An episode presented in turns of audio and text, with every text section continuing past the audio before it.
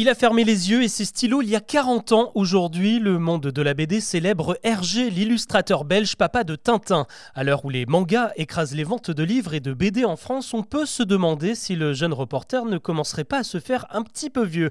Bonjour à toutes et à tous et bienvenue dans Actu, le podcast qui vous propose un récap quotidien de l'actualité en moins de 7 minutes. C'est parti.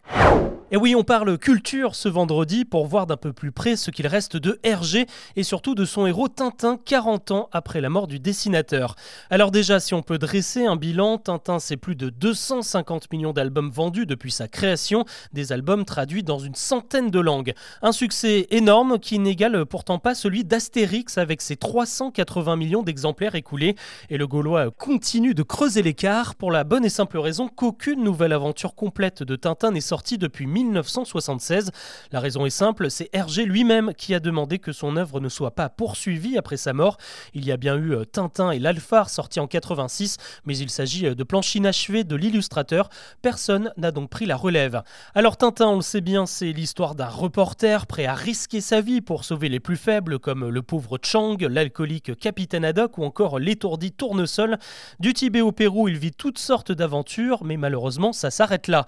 Aujourd'hui, les mangas invoquent des créatures, des pouvoirs magiques ou encore des bastons épiques, pas sûr que les morsures de Milou collent beaucoup aux attentes des plus jeunes d'aujourd'hui.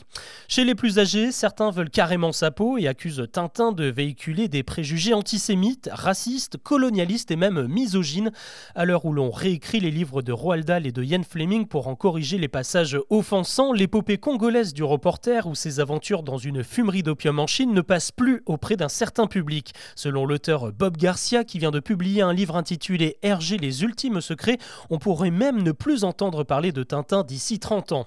Pourtant, le belge à la houppette affole encore les compteurs. Début février, une couverture en noir et blanc de Tintin en Amérique a été adjugée à 1,7 million d'euros.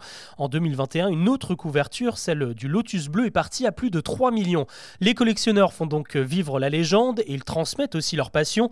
Entre les produits dérivés et les ventes de BD, la société Moulinsart, qui détient les droits de Hergé, engrange encore 10 millions d'euros chaque année. Du côté des médias aussi, on entretient la flamme. La série animée tient encore une bonne place dans la sélection enfant de Netflix. Un jeu vidéo est également en préparation. Il devrait sortir cette année sur toutes les consoles et plongera les gamers dans l'univers des cigares du pharaon.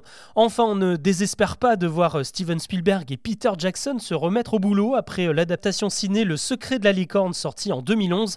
Les deux réalisateurs ont déjà imaginé les contours d'une suite. Elle s'intitule Les prisonniers du soleil, un mix entre les sept boules de cristal et le Temple du Soleil. Un autre projet français, cette fois, pourrait mettre en scène les bijoux de la Castafiore en images réelles. Derrière la caméra, le réalisateur des bronzés, Patrice Lecomte, vient d'assurer ce matin dans la presse que le projet était sur de bons rails. Peut-on limiter l'accès à Internet aux mineurs? Pas évident, mais les députés espèrent y parvenir avec cette loi votée hier à la quasi-unanimité. Désormais, les adolescents de moins de 15 ans auront besoin d'un accord des parents pour pouvoir s'inscrire sur un réseau social comme TikTok, Snapchat ou Instagram. Toutes ces plateformes vont devoir rapidement mettre en place un système de vérification et si elles ne s'y plient pas, elles devront payer une amende équivalente à 1% de leur chiffre d'affaires mondial. Quand on sait que Facebook a engrangé 70 milliards l'an dernier, ça peut coûter très cher. Autre volet de la mesure, les parents ne pourront pas valider l'inscription d'un enfant de moins de 13 ans. Le but, c'est d'éviter les cas d'addiction, de cyberharcèlement, d'exposition à des images sexualisées et de limiter la diffusion des soi-disant standards de beauté chez les jeunes adolescents.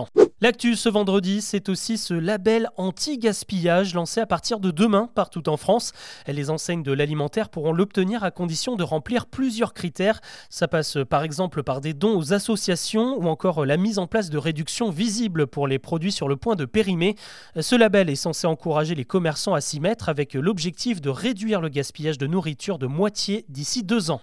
Le PSG soutient son joueur malgré la tourmente. Ashraf Hakimi, le défenseur du club, a été mis en examen hier pour viol.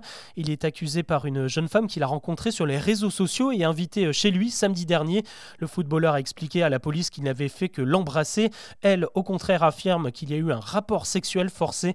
L'enquête ouverte lundi suit toujours son cours. Et parfois, c'est dans les couples déjà établis que la situation dégénère. Pour y remédier, la ministre chargée de l'égalité homme-femme lance aujourd'hui le PAC Nouveau Départ. Il est destiné aux victimes de violences conjugales et doit les aider à s'éloigner au plus vite de leur bourreau. Cette aide va prendre plusieurs formes comme une allocation de type RSA, une formation, la garde d'un enfant, un accompagnement psychologique ou encore un hébergement d'urgence. Aujourd'hui, on estime que les démarches de séparation demandent au moins 7 allers-retours des victimes au domicile de leur conjoint violent. Le but, c'est évidemment de limiter les contacts pour éviter les drames. Comment lutter contre le chômage et le décrochage des jeunes? Pour le gouvernement, ça passe par l'apprentissage avec une grande campagne lancée il y a déjà trois ans.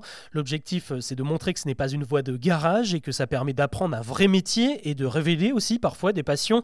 Les entreprises, elles, sont encouragées à recruter avec des primes de 6 000 euros par contrat. Et visiblement, tout ça, ça marche. Plus de 810 000 contrats ont été signés l'an dernier. C'est 14% de plus qu'en 2021. Le but, c'est d'atteindre le million d'ici 2027. On enchaîne avec une visite royale, celle de Charles III. Le souverain anglais prépare son premier déplacement officiel et il aura lieu en France à la fin du mois, entre le 26 et le 29 mars. Au programme, une rencontre avec Emmanuel Macron à l'Élysée, un dîner à Versailles, un discours devant l'Assemblée et un passage du côté de Bordeaux. Et puis, je vous en parlais en début de semaine, les Restos du Cœur tirent la sonnette d'alarme alors que le nombre de bénéficiaires a explosé l'an dernier. Les jeunes, en particulier, sont très fragilisés. La moitié des personnes accompagnées a désormais moins de 25 ans. Il y a plus d'un million de Français démunis à nourrir et pour y arriver, les Restos lancent leur campagne de collecte aujourd'hui partout en France.